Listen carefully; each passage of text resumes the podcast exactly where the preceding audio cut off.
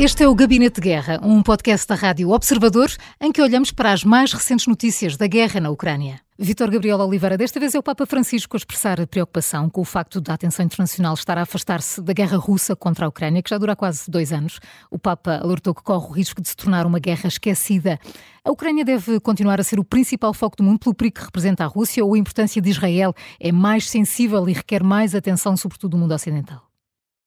Eu acho que, eu acho que uma não, não, não, não impede a outra, portanto, ou seja, o mundo deverá concentrar-se sempre na paz, não é? Ou seja, os países deverão uh, ter, ter o foco sobre, sobre a paz, tanto numa região como, como na outra. Aquilo que, que temos estado a assistir é que os Estados Unidos viraram, até pelos interesses que têm na região, viraram uh, a agulha para, mais para, para, para a zona de Israel, onde António Blinken tem feito várias visitas, ele tem sido quase um ator uh, quase omnipresente na, naquela região, mas Zelensky, como, como é sabido, tem estado uh, a trabalhar para que não se esqueça, para que não se esqueça a Ucrânia, não é? Até, até porque está neste momento nos países do Báltico, hoje está, está em alguns países do Báltico e ontem também, um, portanto, e, e, tem ainda que uh, não é fácil para Zelensky gerir esta, esta falta de, de, bolha mediática na Ucrânia, até porque tem, começou a ter problemas internos de, de divisões uh, internas, nomeadamente com com, o general Zaluzny, e, e, isso provoca-lhe, de certa forma, uma, uma não união em termos de bolha mediática uh, e que, que, o Papa Francisco, até porque aquilo que, que aconteceu, que aconteceu na, na, na, Ucrânia é, uma, é um problema com, com, com, mais tempo do que aquele que está a acontecer em Israel, tem alertado para essa falta de, de atenção que tem, tem estado a ser dada. Um, exemplo, só, só, para referir aqui mais uma, uma, situação, é que, por exemplo, Emmanuel Macron estará na Suécia uh, na próxima, portanto, nas próximas semanas, no final de janeiro. Portanto, a Europa continua a olhar para, para o conflito uh, para o conflito da Ucrânia com mais importância do que o conflito israelo-palestiniano, mas os Estados Unidos viraram um bocadinho a agulha e, de certa forma, estão a pedir à Europa para tomar mais posição uh, no conflito da Ucrânia, uh, de certa forma, dividirem, dividirem as despesas mundiais de, destes dois conflitos. Entretanto, a Coreia do Sul diz que a Ucrânia é efetivamente um local de testes para mísseis nucleares norte-coreanos para o regime de Kim Jong-un, que está a fornecer à Rússia material que pode permitir lançar uma bomba atómica. Francisco Pereira Coutinho, isto é um teste possível? É verosímil? Bem, uh, isso foi uma discussão que tivemos ontem no Conselho de, Segurança. Uh, essa, questão foi levantada pela, pela Coreia do Sul. Nós sabemos que a Federação Russa tem utilizado armamento de Estados terceiros, nomeadamente do Irão e da Coreia do Norte, não só munições, como também chamamos drones, e também mísseis, que é, que é a novidade que, temos discutido na, nas últimas semanas, mísseis de longo alcance. Sabemos que a Coreia do Norte tem essa capacidade uh, militar e aparentemente a Federação Russa tem-na utilizado. Claro que isto é, é, problemático à luz do direito internacional, porque existem resoluções do Conselho de Segurança que proíbem a exportação de armamento norte-coreano. Portanto, a Coreia do Norte está sancionada por desenvolver um programa nuclear violando o Tratado de Não Proliferação, portanto, é uma proibição eh, isto numa resolução do Conselho de Segurança votada pela própria Federação Russa, que proíbe a importação e exportação de, eh, de, material militar, e essa foi a razão que levou a esta discussão junto do, do Conselho de Segurança. A, a, circunstância referida pela Coreia do Sul desse armamento ser utilizado para efeitos nucleares, no caso da Federação Russa, não, não faz, é, enfim, não, não, não, terá grandes consequências, porque a Federação Russa é um Estado nuclear e tem essas capacidades e, e, não, e, não, e não, há, não, é crível que as vá utilizar eh, na, na, na Ucrânia, mas a circunstância de a Federação Russa, apesar de ser uma grande potência militar, necessitar de armamento eh, norte-coreano e também iraniano, mostra também as limitações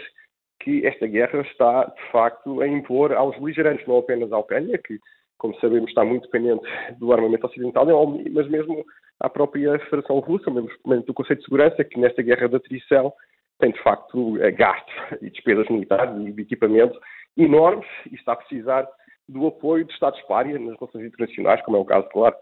tanto do Irão como da própria Coreia do Norte. É? Uma sondagem do Centro Nacional de Pesquisa de Opinião da Universidade de Chicago revela que a maioria dos russos, cerca de 63% da população, continua a apoiar a guerra em grande escala contra a Ucrânia. Uh, Vítor Gabriel Oliveira, isto é surpreendente por ser uma maioria ou por não ser assim uma maioria tão esperada, eventualmente, por Vladimir Putin? Eu acho que é surpreendente é por ser tão baixo, não é? Porque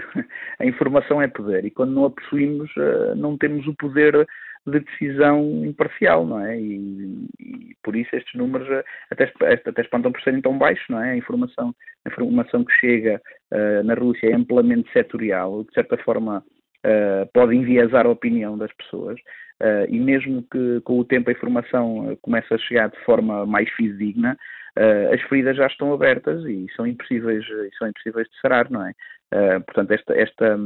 esta, este número até, até peca por, por, por baixo, não é? E, portanto, grande, parte das, grande parte das pessoas na Rússia uh, apoiam esta, esta invasão uh, e uh, eu creio que este número será muito superior nas, nas, nas populações de fronteira porque lidam muito mais com, com, com, com, o conflito